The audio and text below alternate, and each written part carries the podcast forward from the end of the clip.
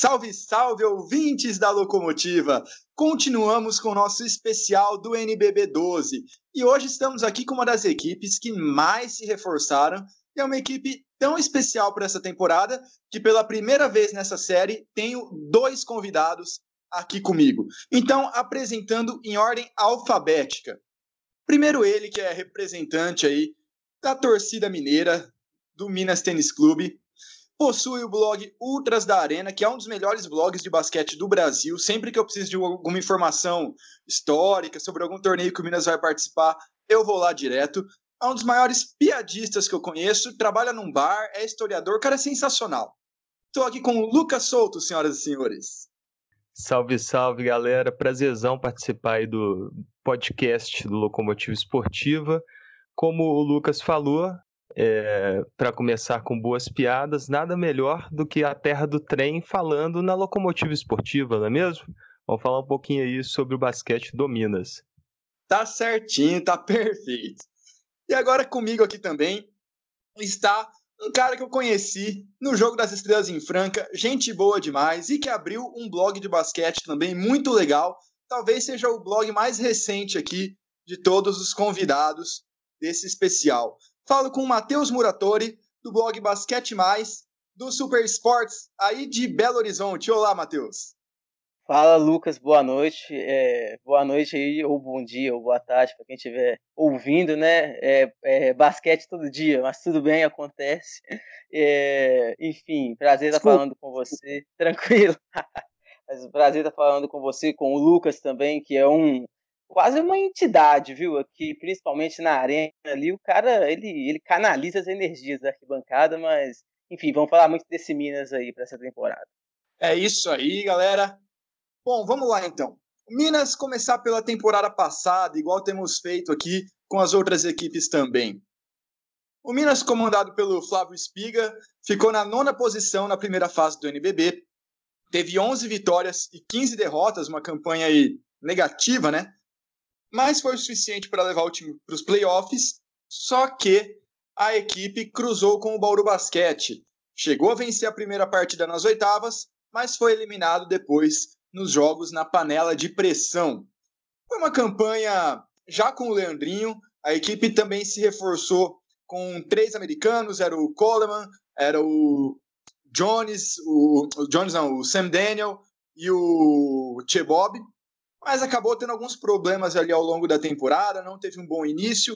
Quando estava iniciando ali uma possível retomada no NBB, chegou o Leandrinho, que acaba centralizando um pouco o jogo nele, teve que mudar o estilo de jogo do Minas, e aí a equipe não se encontrou até o final. Foi uma temporada bem, bem errática, né?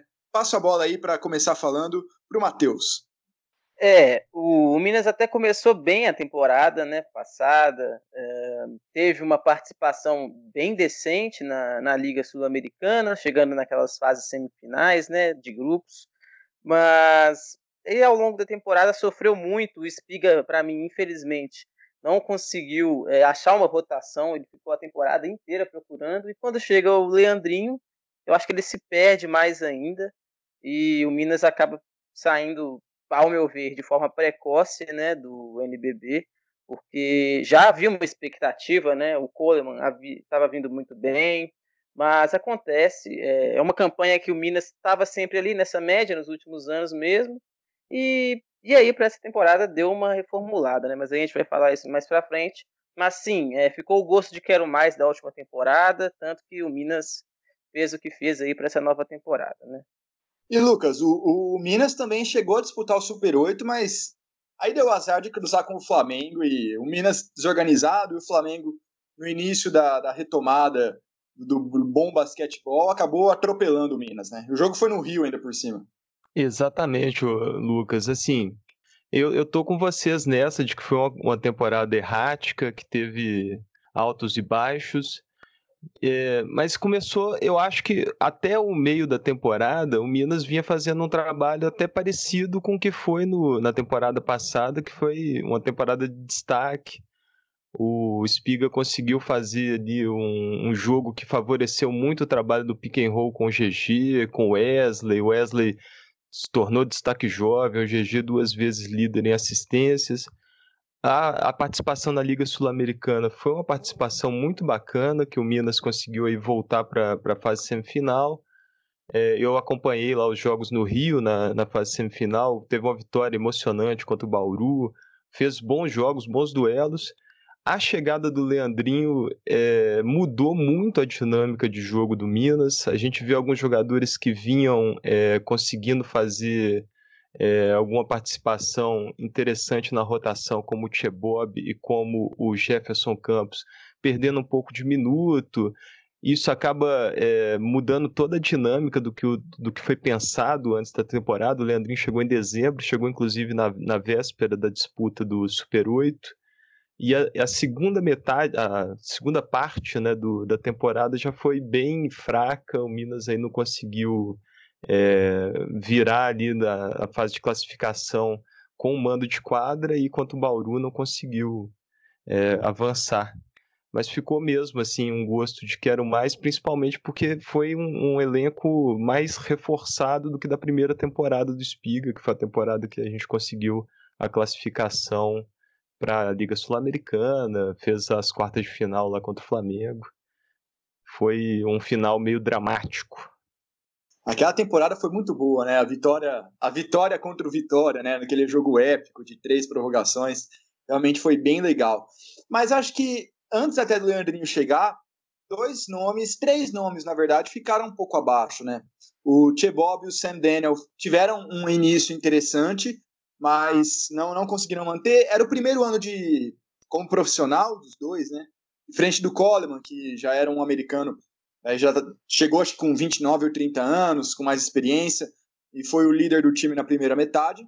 E o Leozão também veio de uma temporada muito boa lá no basquete cearense, com direito a recordes de, em rebotes em uma partida, mas também foi outro que não conseguiu manter aí o bom nível. Inclusive, acho que a temporada do Leozão foi tão desastrosa que ele ainda não conseguiu time, né? Exatamente segue aí é, de olho em oportunidades. Né? Ele infelizmente não aconteceu aqui no Minas, tanto que chegou momentos ali da temporada que o Espiga puxou o Wesley para cinco, enfim, é, porque também tinha o Paranhos que não vinha desempenhando um bom papel ali. E é, teve essas dificuldades também, né? Mas e o Minas sofreu com elas, né? Evidente. Sofreu bastante, mas agora, na intertemporada, o Minas reformulou completamente basicamente ficou o, El, o Elinho.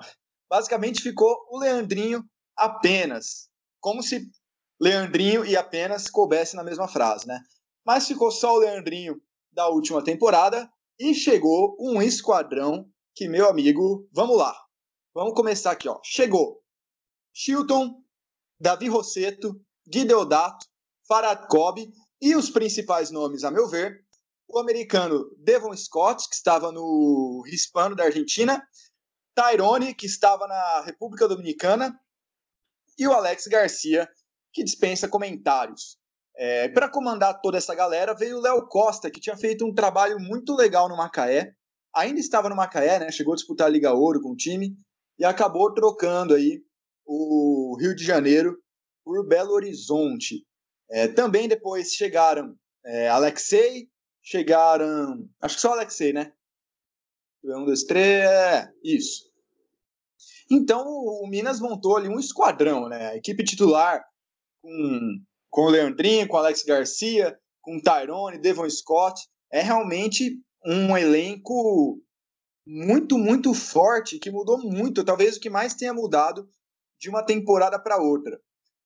Mas também, por outro lado, a, desconfiança, até você já deve ter ouvido nos episódios anteriores, com alguns convidados também, que é uma certa desconfiança do encaixe de Alex e Leandrinho, com Tyrone, que são todos jogadores que centralizam bastante o jogo, que têm um, uma personalidade muito forte. É, há essa dúvida de como será esse encaixe em quadro e como o Léo Costa vai conseguir é, equacionar tudo isso. O que, que você acha, Lucas, Fico com você agora. Como vai ser esse Minas 2019-20? Por enquanto, realmente ainda é uma incógnita muito grande, até porque é, montou-se esse grande esquadrão, Minas reformulou bastante. é, trouxe grandes nomes do basquete nacional, trouxe um holofote muito grande para cima de Belo Horizonte do trabalho que é feito aqui. Afinal, tem dois atletas que disputaram o Mundial da FIBA, né, o Leandrinho e o Alex Garcia. É, mas... Pode ter mais um. É, pode ter mais um, talvez. Vamos aguardar. Que seria o Varejão, no caso, a gente deve falar mais para frente sobre esse tema, né?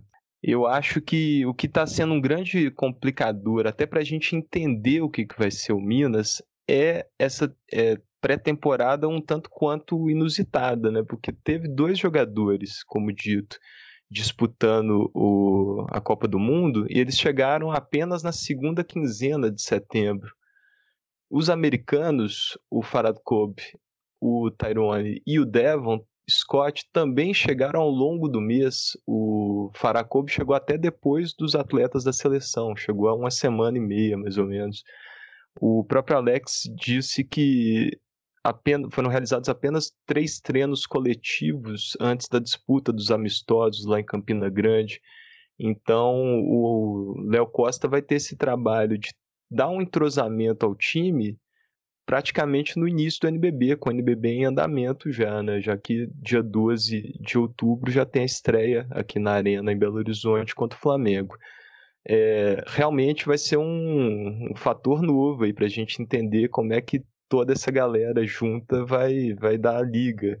Nos amistosos que aconteceram nesse final de semana contra a Unifacisa e contra o basquete cearense, a gente viu principalmente dificuldades defensivas, que é normal, ao meu ver, né? O Minas acabou, é, principalmente no jogo contra o basquete cearense, sofrendo mais de 80 pontos, né? 87 pontos, sofrendo muito nas bolas de três, teve, tendo que fazer ajustes ali na, na defesa.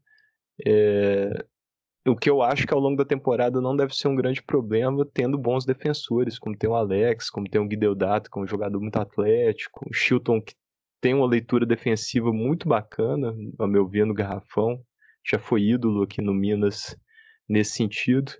Vou deixar o Matheus falar um pouquinho aí também sobre o que ele pensa para a temporada. Vamos, vamos é, sim. Eu... Só antes do Matheus, peraí, só um pouquinho antes do Matheus, você até mencionou os holofotes, que, a, que esse time está dando para Minas, para Minas, o estado de Minas, né, para a cidade de Belo Horizonte também, o holofote foi tão grande que a liga quebrou a tradição de fazer a estreia do campeonato com um, os mesmos times que realizaram a final do anterior. É, era sempre assim. Bauru e Paulistano decidiram a final e Bauru foi campeão. Jogo seguinte foi a abertura do campeonato seguinte foi Bauru e Paulistano na casa do Paulistano. Depois Paulistano e Mogi fizeram a final do NBB 11, do NBB 10, abertura do 11, foi Paulistano e Mogi na casa do Mogi. Nessa toada seria Flamengo e Franca em Franca esse ano, mas a o esquadrão mineiro montado foi tão chamativo que, que mudaram essa ordem e o primeiro jogo da temporada vai ser Flamengo e Minas, Minas e Flamengo, perdão, em Belo Horizonte. É, isso inclusive é uma coisa que eu estou até bem curioso para ver, porque o Lucas pode até me ajudar também nessa, mas é uma opinião minha. Eu não vejo o Minas com esse protagonismo é, há um bom tempo, desde os primórdios ali do NBB, quando tinha o Sukatsky, e vai ser interessante ver como principalmente a torcida vai, vai aderir a isso, né? Mas a gente vai ver isso ao longo da temporada. É, falando sobre mais o time também, até nesses amistosos em Campina Grande, o Léo começou a promover ali até algumas variações, como o Alex na 4, enfim, situações que podem acontecer. É, isso eu achei bem interessante. Ele foi começando a testar, e é isso que o Lucas falou mesmo. A gente vai ver isso ao longo do NBB. Principalmente eu estou muito curioso para ver como que ele vai lidar com o estilo desses jogadores, com a personalidade de cada um. Né? A gente tem o Tyrone, que não que sempre foi conhecido por ser uma, personalidade muito forte, o Alex também. É, enfim, então, para ver como que o Léo, que é um treinador jovem, né, 37 anos, é, vai lidar com esses medalhões, eu estou muito curioso para ver. E para ver como que esse time vai dar essa química mesmo, porque eu acho que se isso por um acaso acontecer e o quanto antes, é, vai ficar bem complicado dos adversários conseguirem parar o Minas. Mas é algo que tem que acontecer, porque senão vai ficar só no campo das ideias e assim não joga basquete. Né? Se me permite a palavra, Lucas, o Matheus falou sobre essa questão do protagonismo do Minas, né, dos primeiros NBBs, e tem um fato muito interessante para destacar sobre esse novo, esse novo ciclo do Minas. É, é um ciclo que começou no retorno da diretoria, que era a mesma diretoria da época do Pitágoras Minas, que foi aquela época vitoriosa da segunda metade ali da década de 2000, né, 2005 em diante, que o Minas chegou em duas é, semifinais do NBB, nos dois primeiros NBBs, que o Minas é, chegou ao final fora da Liga das Américas, foi campeão da Copa, do Campeonato Sul-Americano de Clubes. A volta do Alexandre Cunha, que era o diretor daquela época, ele regressou na segunda metade de 2016 para o cargo de diretor de basquete do Minas. E até eu encontrei com ele num jogo é, do Campeonato Mineiro de 2016 e o que ele me passou foi o seguinte, olha, em duas, é, em três ou quatro temporadas a gente quer voltar ao Minas disputando cabeça, tentando disputar a nível nacional é, em capacidade de competir por títulos. E o Minas foi fazendo essa caminhada gradativa, né, de voltar a disputar uma Liga Sul-Americana, de é, figurar nos playoffs por duas temporadas seguidas. Tinha, teve anos aí que a gente não chegou aos playoffs. E agora, enfim, montou um time aí para realmente brigar pro G4, por tentar títulos mesmo. E de onde veio toda essa, essa nova verba? Porque são jogadores caros, certo? É, Leandrinho, Alex, Tyrone principalmente. É, é algo do clube ou conseguiu um patrocínio específico para o basquete? Como foi essa gestão para a montagem desse elenco? Tem alguma informação disso também? O Minas, ele esse ano ele tá, ele renovou o patrocínio, o copatrocínio com a CVC, que é uma companhia de viagens, né?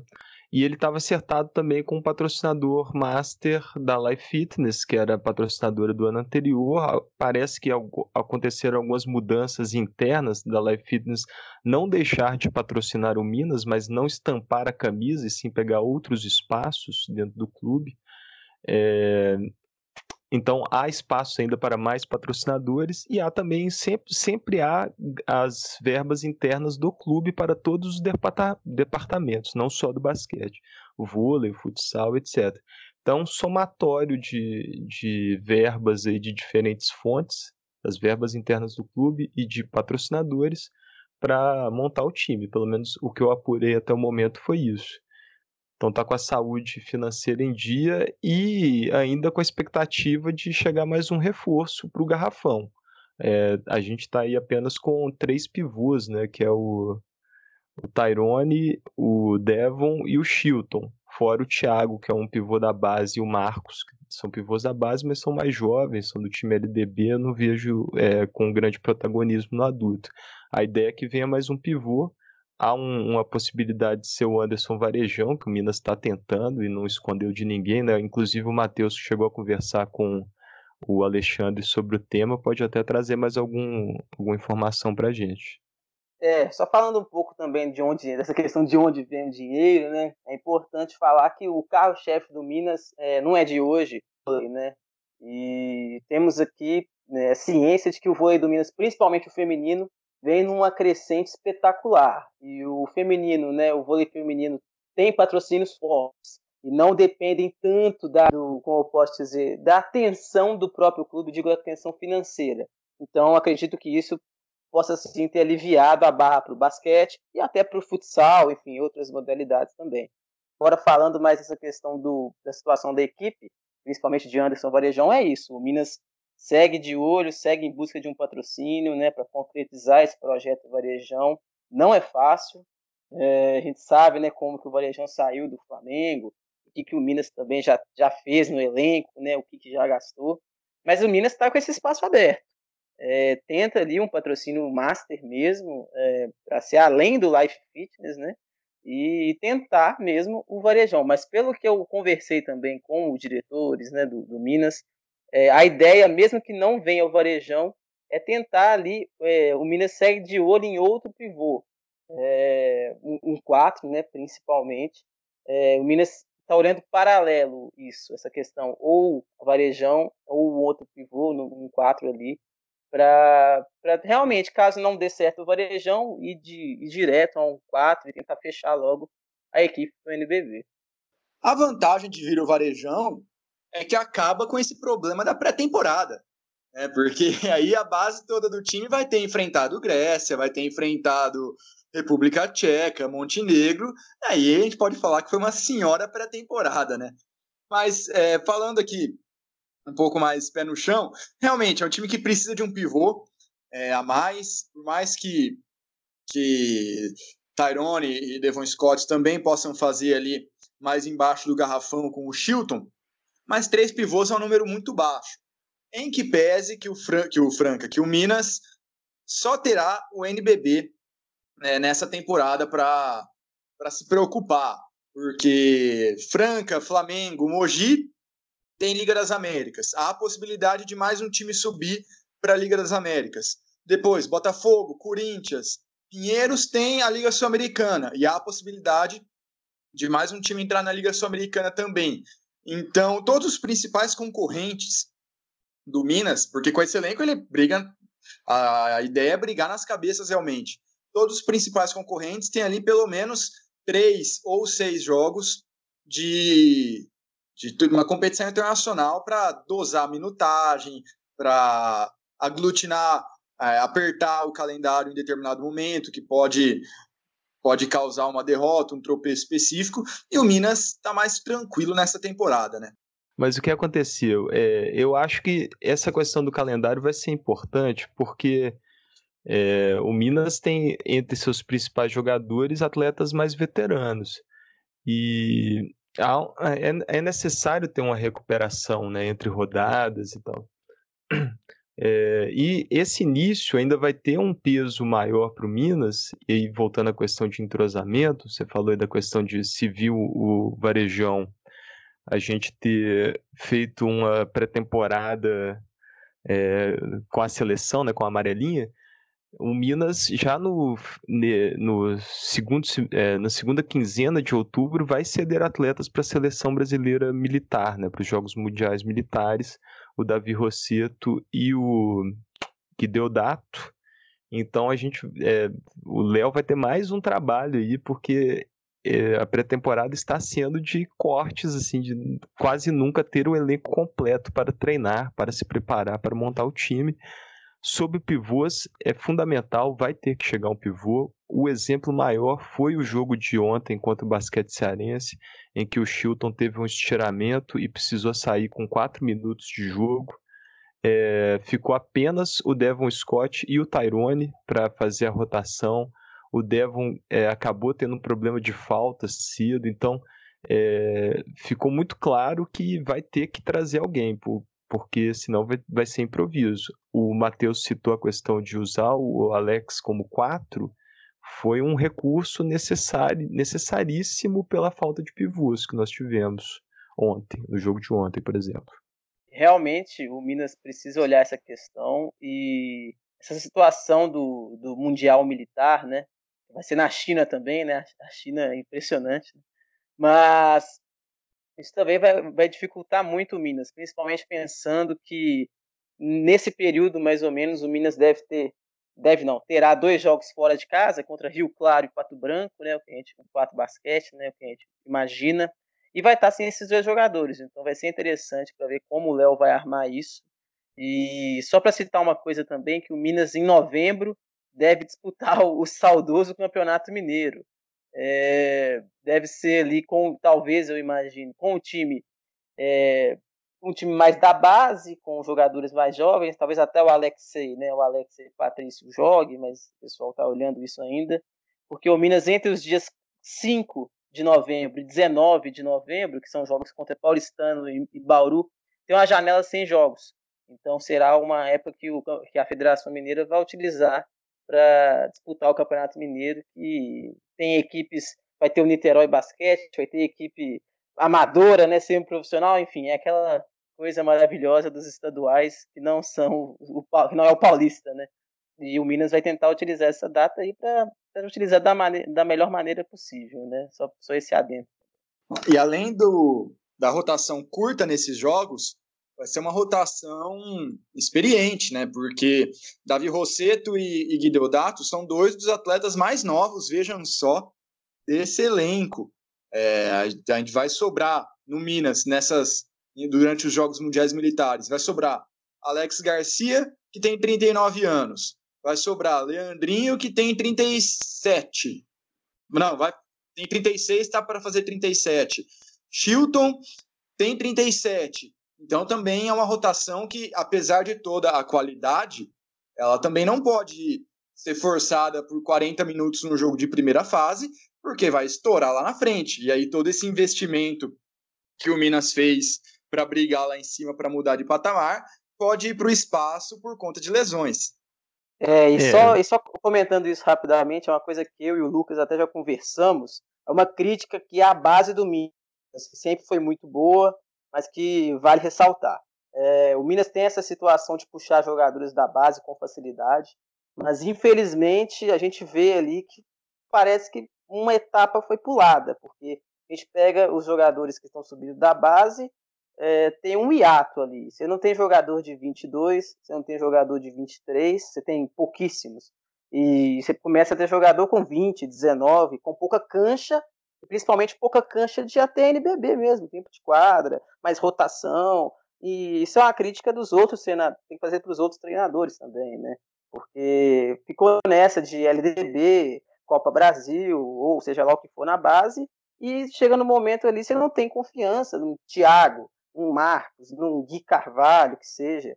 Então, vai, vai ser uma dificuldade que o Léo Costa já trabalhou muito tempo em base no Macaé, foi coordenador, vai ter que lidar e tentar utilizar essa garotada nesses momentos, né? Acho que o Lucas pode até falar melhor sobre isso. É, o legal de falar o Lucas nesse podcast é que tem vários Lucas, né, cara? Tá muito bacana.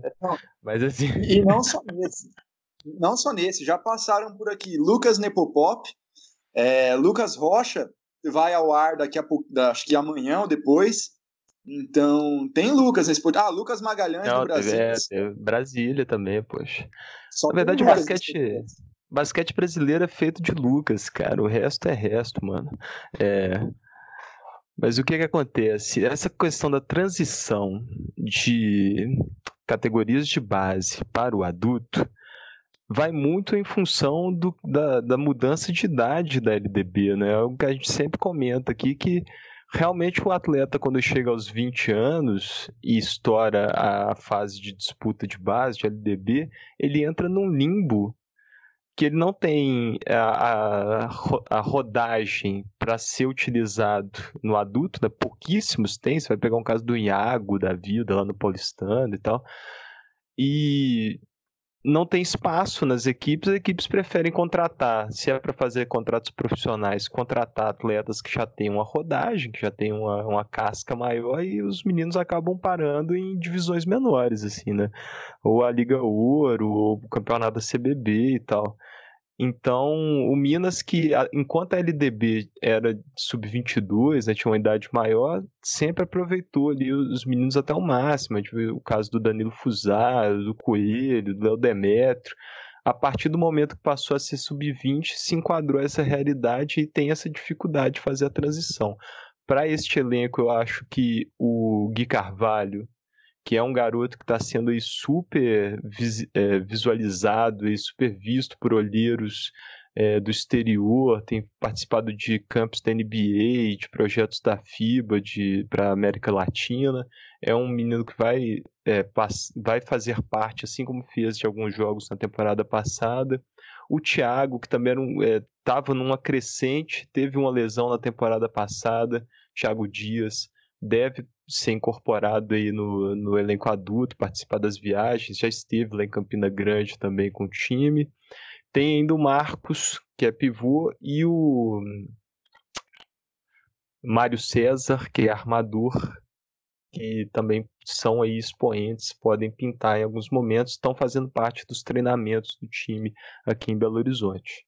É, tá nesse ponto é até interessante, não para essa geração, mas para as que virão, a LDB, além de obrigatória, mas com a idade, acho que subiu para sub-21 ou sub-22, acho que é sub-21, não me lembro. Então, mas pelo menos é um ano a mais, né?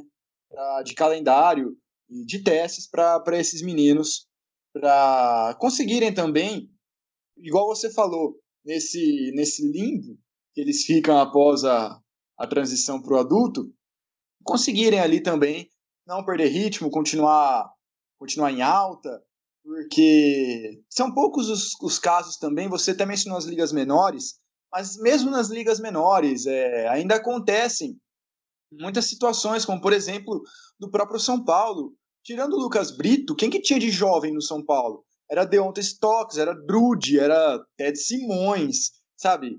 É, a Unifacis, a mesma coisa, era um time formado basicamente por jogadores bem experientes. Então, mesmo nessas ligas menores, as equipes com maior condição financeira trazem estrangeiros e ou atletas de bem mais idade, né? É, eu acho que o único caso de na Liga Ouro assim que teve um destaque, um protagonismo jovem foi o Londrina, né? Os demais times realmente acabaram tentando fazer uma mescla, mas na mescla os garotos ficavam no banco, né? Quem fazia parte da rotação maior realmente eram atletas veteranos.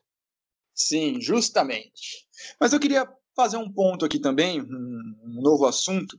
É o seguinte, o Minas, ele contratou toda essa leva de jogadores que a gente já mencionou, mas ele precisa fazer um trabalho também de manutenção dessa, dessa cultura de basquete dentro do clube, de cultura de basquete competitivo, que eu digo, de estar sempre brigando lá em cima, que é algo que eles vão ter que que eles estão começando por esses nomes agora, mas que eles, caso queiram continuar, caso tenham vontade, possibilidade financeira e política de continuar, vão ter que trazer outros nomes em, em temporadas futuras, porque, como eu já disse, são, são jogadores aí beirando os 40 anos. De muita qualidade, claro, mas beirando os 40 anos.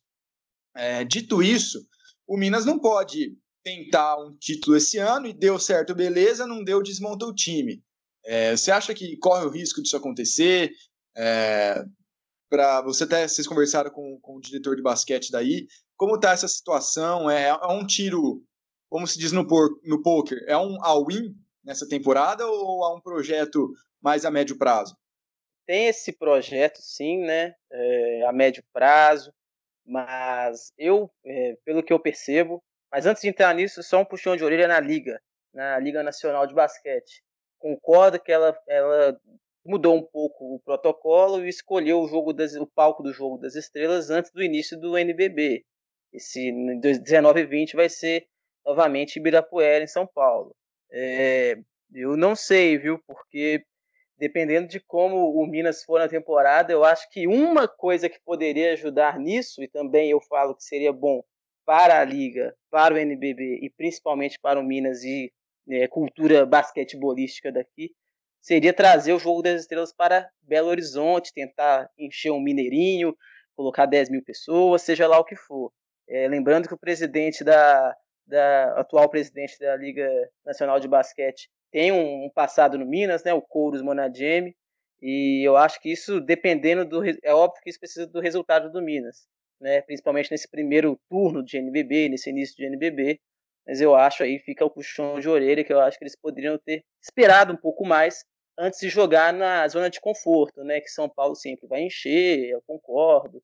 Acho que eles poderiam dar uma esperada para tentar dar uma, uma mudada, né? Nesse, nesse clima de, ah, São Paulo, é, sempre estado de São Paulo, enfim. Mas partindo para o ponto também dessa cultura, eu vejo isso com preocupação, principalmente os nomes do Minas. São contratos né, de uma temporada e temos sim pelo fato de, de caso pelo menos não pegue uma liga, hoje em dia fala-se Champions League, né? Não pegue, que inclusive eu abomino esse nome porque Liga das Américas é bem mais legal. Mas a Champions League, é, se não pegar uma vaga de Champions League, eu acho que pode acontecer sim esse desastre de desmanchar. É, principalmente porque tem o Leandrinho, que eu acho que ainda não pegou o, o vínculo minas tenista. O Lucas pode falar melhor, mas eu é a minha visão como jornalista lá de cima, né? Eu não estou na arquibancada, mas eu ainda vejo que falta esse vínculo muito grande que o Chilton, por exemplo, tem. Uh, o Alex já tem 39 anos, vai ter 40 ano que vem, pode aposentar depois de uma Olimpíada, né? Quem sabe, não sei, ou pelo menos de um pré-olímpico, Mas é, eu, e tem esse, eu tenho esse temor sim. O Tyrone talvez queira voltar para Mogi, dependendo dos resultados de Mogi, de Minas. É, eu concordo, eu tendo a acreditar que o trabalho vai seguir bom, mas não sei se vai ser nesse nível que vai ser essa temporada, caso não caso pegue uma, uma vaga de liga sul-americana. Uh, realmente não sei. Acho que o trabalho vai continuar sendo sendo em cima do, da melhora do basquete do Minas, mas não sei se é esse ponto do que foi essa temporada, admito. Espero que sim, porque a gente aqui gosta muito de basquete, né? Carece disso há algum tempo. E agora eu prefiro deixar para o Lucas falar também. Lucas Sou. Vou soltar o verbo aqui. Na verdade, não vai ser um wow-in, vai ser um why-in. Gostou, garoto? O que acontece? Pelo amor de Deus, né? Era isso que eu estava esperando. Ai, ai, é, vamos lá, vamos lá. O que acontece? É, eu acho que é muito difícil, assim. Eu, eu acompanho, escrevo sobre basquete do Minas, essa temporada tá entrando 12 temporada. Então, vem acompanhando processos é, que, que tem essa rotatividade aqui em Minas mesmo, para se conseguir manter, porque o principal fator para montar um time nessas condições é um fator financeiro mesmo. O Minas, quando ele conseguiu uma estabilidade financeira com o Pitágoras, montou grandes times durante cinco temporadas consecutivas, disputou, como eu disse, duas semifinais de NBB, já tinha disputado semifinais do Campeonato Nacional Masculino de Basquete. Acho que com a liga mais organizada como a gente tem hoje, né, com a LNB conseguindo atrair espaço na TV, coisas do tipo, né? E esse holofote que o Minas vai trazer, é, a gente estava conversando aí, o, o, Lucas falou sobre é, a quebra de protocolo para trazer Minas e Flamengo é, como jogo inaugural e não um jogo entre os dois finalistas. É, pelo horário televisivo, novo horário televisivo da TV aberta na Band, que será aos sábados ao meio-dia e 45, só no primeiro turno o Minas tem quatro jogos agendados para a TV aberta. É, Minas custava ter um jogo transmitido em TV aberta nas últimas temporadas, então há uma grande possibilidade de se converter esse grande time, esse grande holofote em quem sabe novos parceiros financeiros para a temporada que vem. Acho que essa é a aposta do Y-In do Minas nessa temporada. Nessa questão do vínculo com é, a torcida, com a comunidade, né, de tornar uma cultura basqueteira, o Minas ele tem tentado fazer isso. E eu mando um abraço para o Thiago Mira, que foi um dos gestores do marketing do Minas nos últimos anos. Hoje ele está em Joinville ele começou a fazer um projeto muito legal nisso de trazer um, é, um espetáculo para o jogo mesmo, né? É, os jogos hoje tem telão, tem mascote, tem é, atrações artísticas nos intervalos para tentar tornar o jogo mais do que apenas uma partida de basquete e atrair o torcedor, fidelizar. É, por fim, sobre esse tema, o Minas vai realizar a apresentação oficial do time no próximo sábado, no dia 5, e preparou um evento para ser um evento para a comunidade. Assim, eles escolheram fazer a apresentação oficial do time numa quadra muito tradicional de peladas de basquete aqui na região metropolitana de Belo Horizonte, a quadra do Coroa, lá em Contagem. E na apresentação, além de ter a apresentação dos jogadores, vai ter campeonato de 3x3 para quem estiver na área, campeonato de um contra um, é, atrações artísticas vinculadas ao meio do hip hop aqui em Belo Horizonte.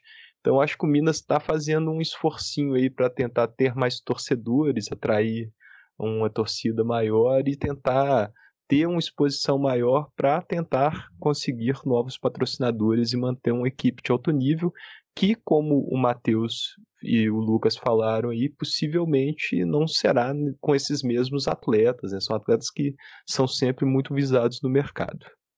Ah, essa, essa crescente do espetáculo, né, do, do, de ver o jogo como um espetáculo, realmente é, faz toda a diferença, é muito legal. Espero que dê certo aí pelos lados de Minas, realmente, essa estratégia.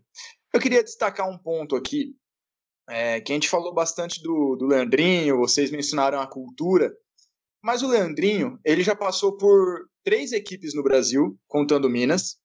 nessa. Não, quatro, né? O Minas é a quarta. Já passou por Pinheiros, Flamengo e Franca, cada uma em uma cada, cada equipe, cada passagem foi uma situação diferente acerca da vinda dele, da volta dele para o Brasil. É, uma foi foi o lockout da NBA, outra foi realmente uma proposta do Franca, agora no Minas ele está de volta. Mas em nenhuma dessas oportunidades ele ficou toda uma temporada na equipe. Pelo contrário, ele sempre chegou no começo do ano. E assim como aconteceu ano passado no Minas, ele sempre muda o estilo do, de jogo das equipes pelas quais ele passa. É que o Minas talvez tenha sido a mais desencontrada das equipes que ele chegou. Então, até por isso, ano passado ele foi um agente não desagregador de, de amizades, de ânimos, assim, mas de estilo de jogo mesmo no Minas. A meu ver, ele mais atrapalhou que, que ele ajudou. É, com ele, em quadro, o Minas mais perdeu que venceu. Inclusive, salvo engano, foi um aproveitamento até pior do que sem ele.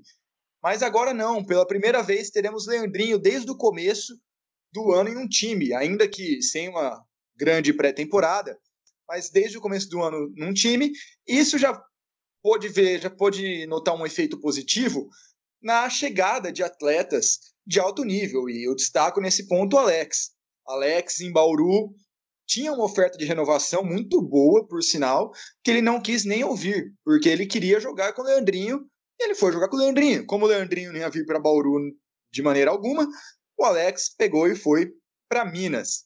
É, a chegada do Varejão, com certeza, passa muito por isso também. É, ficaram juntos aí um mês e meio, contando toda a preparação e também o próprio Mundial. O Leandrinho, nesse sentido, ele eu tenho muitas expectativas é, para ver o jogo dele, como vai ser o um encaixe desde o começo do ano, como esse time vai estar, tá, principalmente na segunda metade do campeonato, quando vai estar tá bem mais entrosado e tudo mais. Mas eu queria que vocês comentassem também um pouco o papel do Leandrinho e essa decisão da diretoria de ter reformulado todo mundo, mandado todo mundo embora e ou não renovado, é, mantendo apenas aí o The Blur Barbosa. Fico agora com, com continua com o Lucas. Então, é, eu acho que assim foi uma aposta da diretoria mesmo de tentar usar o, o Leandrinho como esse franchise player, né, como o cara do time e, e usar o potencial que ele tinha para atrair novos atletas. Tanto que ele foi, a, ele foi a renovação dele foi a primeira coisa anunciada, assim, a primeira movimentação oficial do Minas foi para essa temporada foi a renovação do Leandrinho. É, e logo após veio essa enxurrada de, de reforços. Inclusive, não só o Alex teve uma influência direta, e ele próprio fala que são amigos né, de, de, longa data e que ele queria muito atuar ao lado do, do Leandrinho, como outros casos. Né? A gente pega o, caso do Guideodato, que estava muito fortemente especulado no, em Campina Grande, lá na Unifacisa, né? e que depois de jogar o Quai 5-4 lá na França, um torneio de streetball, com o Leandrinho, é, duas semanas depois já estava uma negociação muito avançada aqui com Minas. Então, eu acho que teve toda uma movimentação aí para montar um elenco em torno do Barbosa. E, pelo menos pelo que a gente viu nesse início de temporada aí, dessa pré-temporada, né, os dois jogos que o Minas fez, é, é, o cara do time, é o cara que mantém esse estilo de jogo de infiltração, de bater para dentro, de ter o maior volume de bola, de ter o maior volume de ofensivo. O jogo de ontem contra o basquete cearense, ele foi o cestinha do Minas com 23 pontos, é, dos quais apenas três foram é, em bolas de fora, né? Foram seis pontos é, em bolas para dois e mais oito lances livres convertidos. Então eu acho que vai girar muito em torno disso. O jogo ele, ele ainda vai ser o cabeça ali ao lado do Alex, é claro, e com esse potencial no garrafão do Tyrone e do Devon Scott. É, eu vejo a manutenção do Leandrinho, e só ele ficou né, da última temporada, como um acerto. Mesmo é, diante do que pode acontecer, é óbvio que o Minas pode fracassar, é, fracassar, eu digo que seria ali umas quartas de final, né, dependendo da forma que sair, seria, ao meu ver, um fracasso, assim, pelo tamanho do investimento, pelas peças e tudo mais. quartas final de NBB, né? Evidente. Mas eu vejo como um acerto sim, porque eu acredito que o Leandrinho está precisando disso, né? É, eu falo que eu, eu, falo com vocês, né? Que eu cobro essa, esse vínculo dele com o Minas, né? Porque até na época que ele fez aquele contrato de um jogo pelo Flamengo para jogar a partida contra o Orlando Magic na última temporada, ele foi causou controvérsias porque posou com a camisa do Corinthians, o pessoal acusando ele de lobby, né, para tentar ir para o Corinthians, encerrar a carreira no Corinthians, né, que é a equipe dele de coração. É, então eu cobro isso dele, assim, essa, esse vínculo dele com o Minas, certa, certa identificação. E eu acho que o, a, o Minas acerta nisso. É, é evidente, o Lucas consegue também conseguiu também ver isso, né, lá no meio da galera, que depois que o Minas chegou na, na última temporada, a, torcida duplicou na arena. Então, com, com isso, vai chamando mais gente, chamando mais mídia, além do próprio impacto em quadra, né? E acredito que com o trabalho desde o início, o Léo tentando orientar, passando melhor, não descompensando o time igual ficou na última temporada, que já tinha um, um esquema muito bom que vinha de temporadas passadas, né? Que é o pick and roll, GG Wesley, e ainda tinha o desafogo ali de Coleman, que na outra temporada era Rockmore, né? E aí quando chega o Leandrinho dá essa que, que, que, que eu faço aqui, né? O que, que acontece? É, então agora eu acho que com calma, com planejamento, acho que pode ser sim a temporada do Leandrinho finalmente. É, pô, se a gente pensa que o Leandrinho é campeão de NBA, vai chegar aqui e vai brigar para ser MVP, né, de NBB. Isso nunca aconteceu. É, isso ainda não aconteceu. A gente espera isso e eu acho que essa temporada pode ser o momento para ele fazer isso, para ele brigar e quem sabe aí na próxima temporada decidir o futuro dele, né, o que vai acontecer. Essa questão do MVP também é interessante, né? O Leandrinho sempre que veio para cá ficou entre os maiores pontuadores e agora numa temporada completa tem tudo para ter um impacto realmente sentido, né? Não como uma ilha de qualidade, uma e passageira além de tudo, né? Igual foi nas outras equipes. Mas vamos lá então, tá na hora da gente falar aí de onde vocês acham que dá para dá para encaixar o Minas nessa temporada. Lucas, a gente sempre fez isso é, nos outros podcasts, com as outras equipes, vamos continuar fazendo para as equipes seguintes. E o Minas, a meu ver, foi a equipe aí que mais que mais alternou, na opinião dos convidados, entre super favorito ou grande incógnita, é um pouco abaixo de frente Flamengo para algumas pessoas. É, qual a sua visão? Onde o, até onde o Minas pode chegar nessa temporada? Como você, você analisa essa situação? Eu, eu acho que o Minas montou um time pensando em G4 na temporada regular, e aí chegando no G4, é, vencendo a não disputa aí do, das oitavas, encurtando o caminho nos playoffs, é tentar chegar na final, brigar por título mesmo. Eu acho que vai depender muito aí esse fator pivô, quem que vai chegar, pode levar muito o patamar ou não, mas a intenção, ao meu ver, é essa. Claro que incógnita é, né? Afinal, a gente não viu muito do Minas ainda e por mais que tenha grandes reforços, a gente já viu outros projetos que montaram é, elencos de grande estardalhaço, vide o Vasco há poucos anos, né, que trouxe Giovanoni, Nezinho, atletas de nível nacional de grande relevância e teve campanhas pífias. Né? Mas eu acho que o Minas briga por G4 e por tentar uma vaga na final e disputar o título do NBB. É, eu, eu acompanho o Lucas nessa também. Acho que o Minas vai para a briga de finais, eu digo tanto Super 8 quanto NBB. E como eu disse no, no outro comentário, eu penso que é, semifinal é G4, tanto de Super 8 quanto de NBB, tá ok. Não tá excelente, não tá ruim, mas tá ok. A final tá boa e título é o, é o objetivo. Então, acho que uma coisa além, uma coisa eu digo, uma coisa menos que semifinal, né, G4, é, top 4, né, dos dois torneios, eu vou até esquecer um pouco o Super 8, que ainda está ganhando forma aqui, né, relevância e tudo mais, é, mas principalmente de NBB, né, eu acho que menos que top 4, o pessoal já vai tentar rever o projeto, né, o tal projeto. Um, e a gente vai ficar na expectativa e realmente é uma incógnita. Eu não afirmo que é o grande favorito, para mim não é, mas que é top 4, favorita top 4 na minha sem dúvida. Quanto ao G8, ao G8 não, ao Super 8, ainda tem a questão de ser partida única, né? Então às vezes acontece alguma zebra ali, de uma equipe pior tecnicamente acabar conseguindo engrossar um jogo, acabar vencendo, eu acho bem mais incerto. Mas eu acompanho vocês também nessa, nessa questão do NBB, temporada longa, os playoffs também em série, né, de melhor de cinco, que privilegiam as equipes mais interessantes, mais bem preparadas, com maior tranquilidade, até financeira, como é o caso do Minas também, né? Não há essa preocupação extra-quadra. Só um ponto que eu esqueci, você tinha falado do jogo das estrelas. Pô, cara, eu, eu moro do lado de Ibirapuera.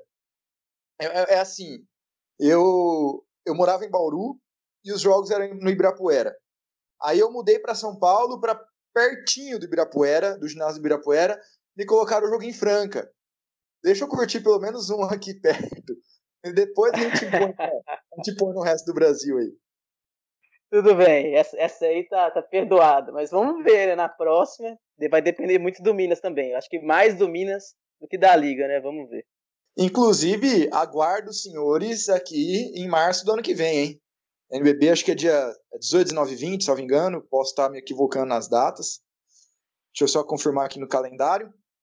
É 19, 19, 20, 21 ou 20, 21, 22. Eu não lembro se é quinta, sexta e sábado ou sexta, sábado e domingo. Acho que é sexta, sábado e domingo de março do ano que vem. Então já marquem aí no calendário, venham, venham para São Paulo, vamos se encontrar aí novamente. A gente está chegando aqui perto do final, né? Deu mais de 50 minutos de gravação, papo muito bom. Queria saber se vocês têm algum último ponto para levantar nesse debate. Começar com, com o Lucas, tem algum uma última polêmica ou só um último trocadilho, alguma coisa do tipo? Vamos ver se faremos esse trocadilho. E por falar em faremos, o Faracobe é uma figura que nós não, não destacamos ainda, né?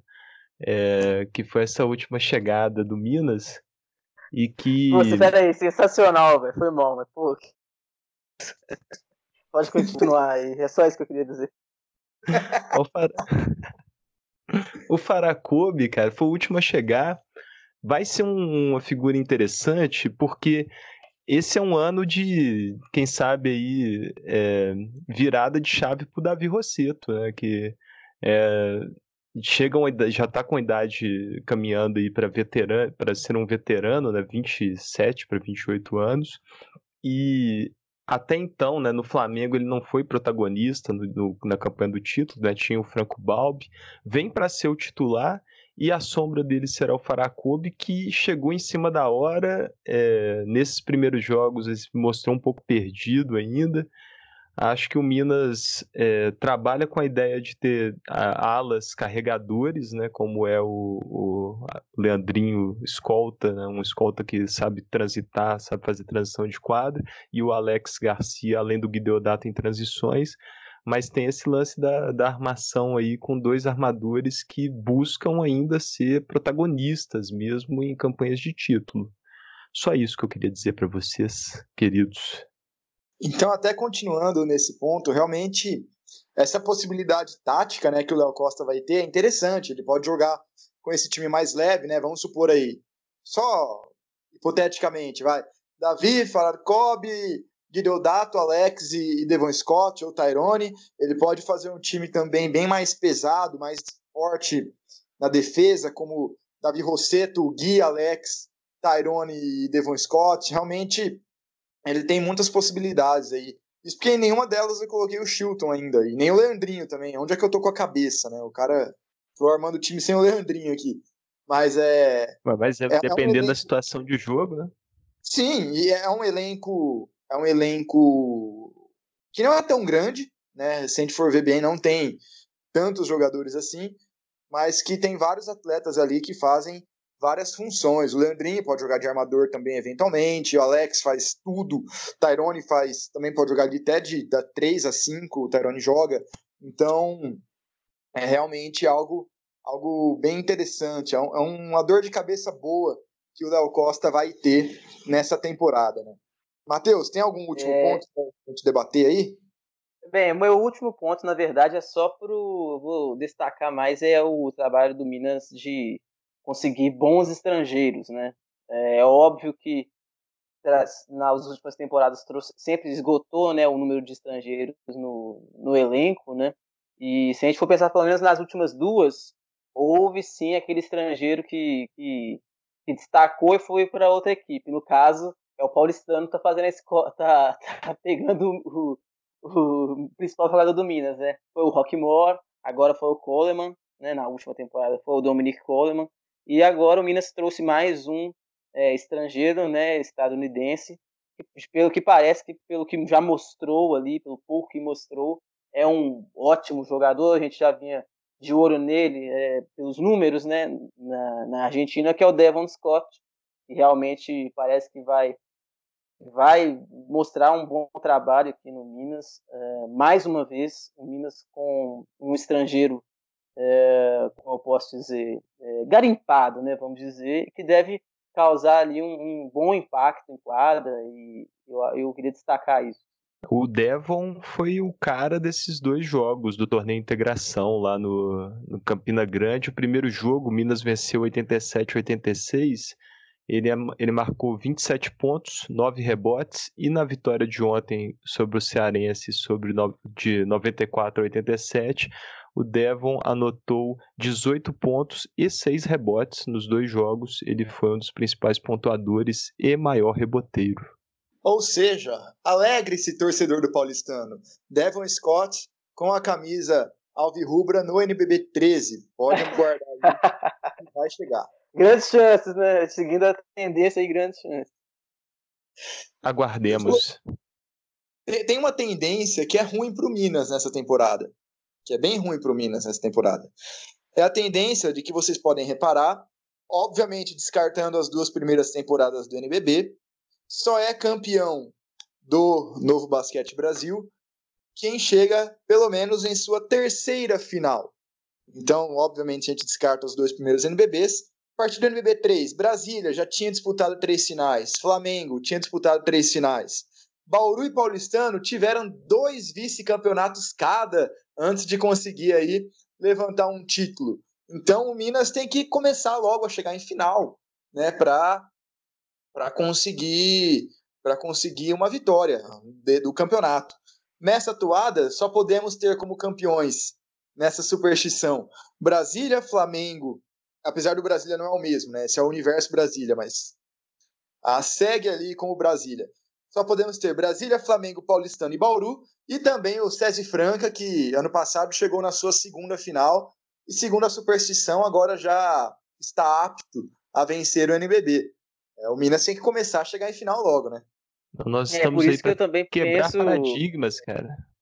É, e é por isso também que eu, que eu penso naquela questão do G4 ali, que eu acho que se chegar ali já está excelente, não está excelente, está tá bom, é, e, e aí tentar programar para a próxima temporada, a tal da Champions League, enfim, e aí sim, talvez no, no título de NBB, mas é por isso que eu ainda não, é, pelo menos por minha parte, não, não cobro título nem nada disso, mas que uma, uma campanha boa a gente espera. É, e o negócio é você chegar na, no, nessa fase final com chance de, de brigar pelo título, assim. Se vier, beleza, porque tem outros times fantásticos disputando a NBB, né? A gente viu aí hoje a série que o, que o São Paulo e Franca fizeram, né? O jogo hoje. O São Paulo esteve prestes a derrotar o Franca e manter viva a chance de chegar na final do Paulista. E o São Paulo, é, pelo início de, campo, de temporada do Paulista que fez, ninguém deu muita bola. Já está começando a mostrar algum encaixe. Flamengo e Franca não precisa falar nada, né? São times que mantiveram base fácil não vai ser para ninguém ganhar o NBB esse ano, mas o Minas tem chance de disputar. Tem, tem muita chance, inclusive, a meu ver. Bom, ultrapassamos a marca de uma hora, né? Se ainda tem alguém nos ouvindo, espero que sim.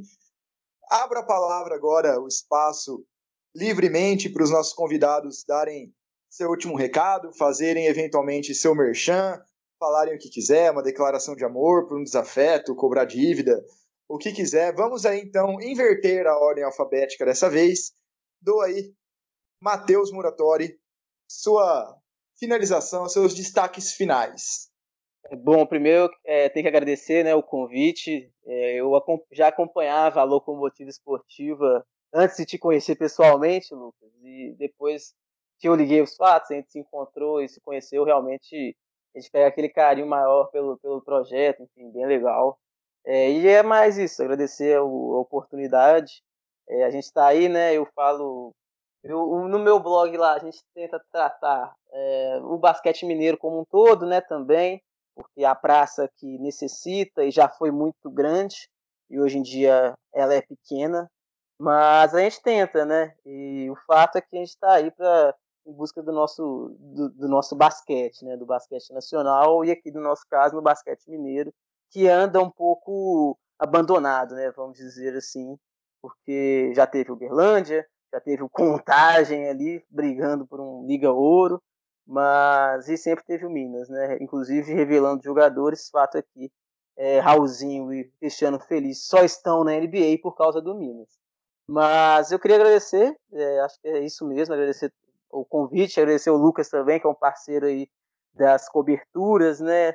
São focos diferentes, mas a gente sempre se encontra.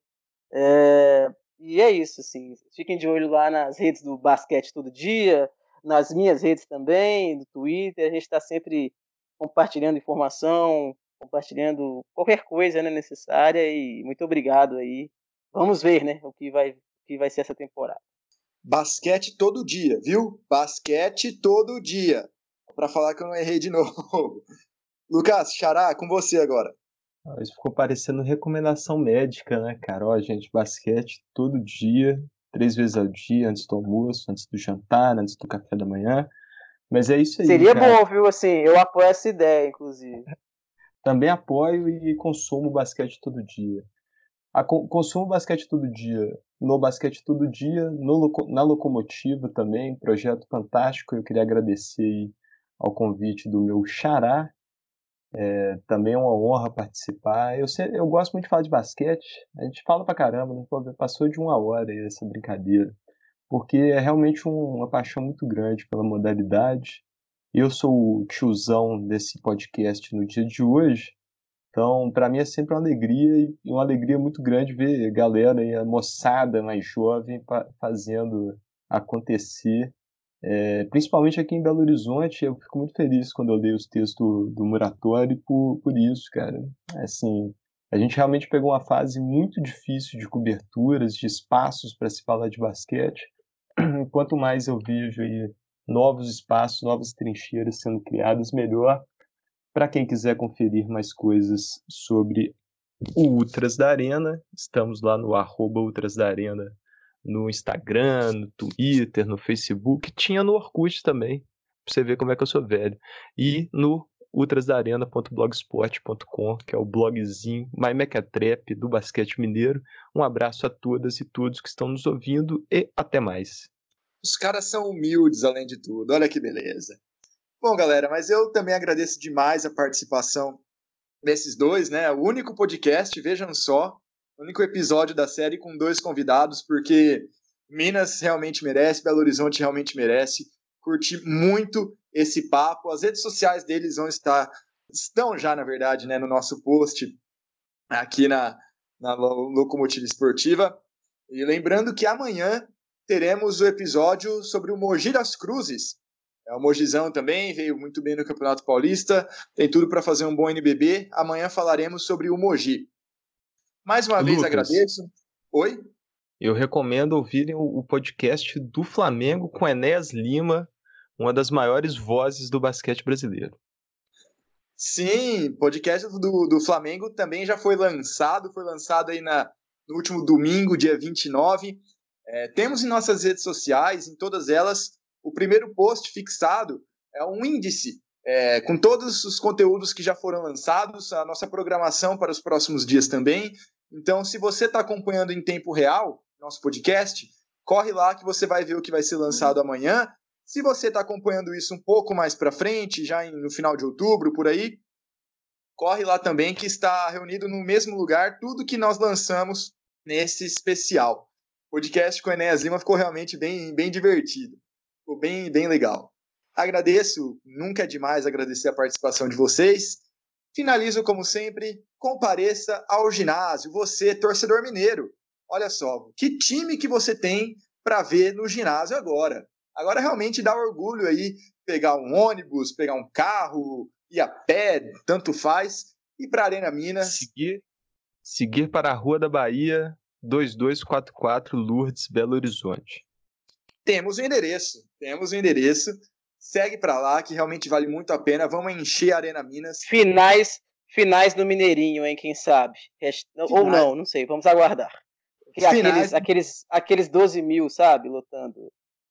Finais do Mineirinho, quem sabe. Jogo das Estrelas na próxima temporada, quem sabe.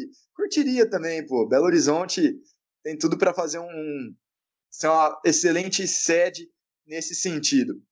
Siga a Locomotiva Esportiva nas redes sociais, a Locomotiva Esportiva em todas elas, né? Facebook, Twitter, Instagram. Se estiver nos ouvindo pelo YouTube, se inscreva no canal e dê o seu like também. Mas estamos no seu agregador de podcast favorito, gente está em todo lugar. A gente só não estava no Orkut igual outras da Arena, porque eu sou de 95, né, gente? Então, quando eu comecei a pensar no que eu ia fazer da vida, o Orkut estava acabando. Então, a gente não tinha Orkut, a gente nasceu no Facebook mesmo. Eu sou anos 80, parceirão. Old school, dinossauro. Isso. Adicione o Lucas Souto no ICQ. Passa o endereço. Vou passar, vou passar, hein? Vou passar. Na verdade, era. Né, eu só recebia telegramas antigamente. Hoje em dia vocês recebem telegram, olha que coisa. É, é quase a mesma coisa, né? Mas Telegram é meio, é meio perigoso, né? Tem, tem uma galera invadindo aí, eu não arrisco, não. Eu não, eu não Vai vazar, vai vazar, vai vazar. É o NBB Gate. Vazamento da cobertura basqueteira. Bom, galera, mas é isso. Vocês viram que se a gente deixar o papo longa, né? A conversa aqui é boa. Galera, e aí vai gente... começar a ser só piada agora, né, cara?